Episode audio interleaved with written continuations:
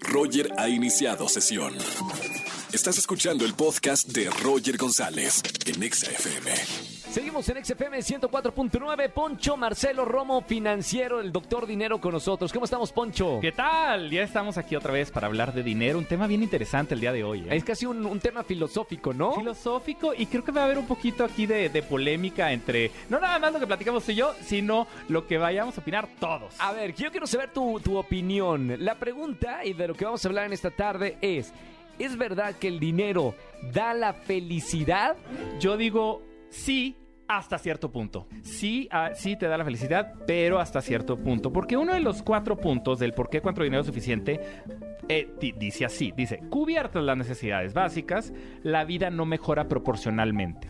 Claro. En otras palabras. Comer. Claro, eh, cuan- este, cu- si yo ya tengo un techo, auto, ajá. de no tener un auto a tener un auto, claro que existe toda la diferencia. ¿Por qué? Claro. Porque yo ya lo tengo ahí, ya todo es algo. Ahora, de Necesidad tener un auto básica, a ajá. te- necesidad, eh, necesidad digo, Bueno, básica entre comillas. Exactamente. Claro. Pero ya cuando estamos hablando de un auto es, es una comodidad, es todo. Pero de tener un auto a tener un auto eh, de, de una supermarca.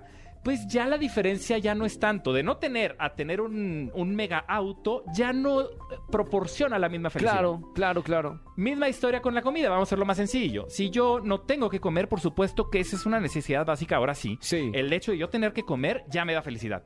De comer algo rico me da más felicidad, estoy de acuerdo. Pero ya llega un punto en que ya comer de esas comidas súper sofisticadas y, y todas raras, ya no hay una diferencia De acuerdo. como comer, de haber cubierto mi necesidad Sí, básica. sí, sí, Entonces, este punto es muy interesante porque nos lleva a pensar que tal vez hay un punto en el que ya la felicidad no aumenta proporcionalmente a la cantidad de dinero. ¿Cuál es la diferencia de tener mil millones a cien mil millones?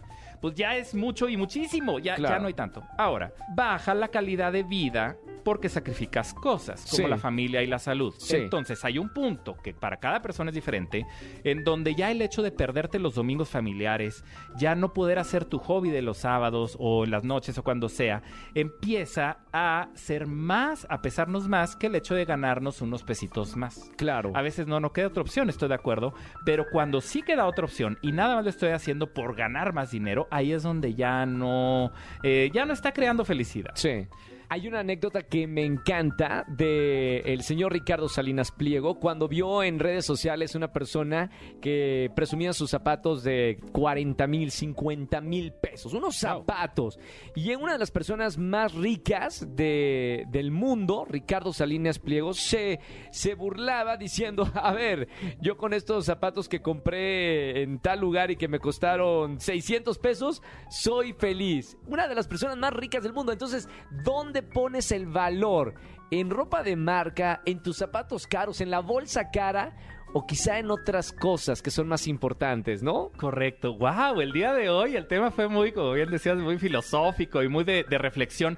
Pero, pero vamos a pensar un poquito realmente dónde está nuestra prioridad, dónde está el dinero. Y con esto no estoy diciendo que no busquemos tener más, sino que si buscamos más es por una razón en particular, Claro. no un fin, sino como un medio para que nos llegue a tener. Sigan a Poncho Romo en todas las redes sociales. Poncho, ¿cómo te seguimos para seguir el debate? Alfonso Marcelo R. Estoy en Instagram y en Facebook. Estoy en www.alfonsomarcelo.com o también en Twitter. Ahí la, la super red donde todo el mundo eh, ponemos nuestros comentarios y nuestros puntos de vista como PM Finanzas. Fantástico. Gracias, Poncho. Ya es el próximo martes. Escúchanos en vivo y gana boletos a los mejores conciertos de 4 a 7 de la tarde por Exa FM 104.9.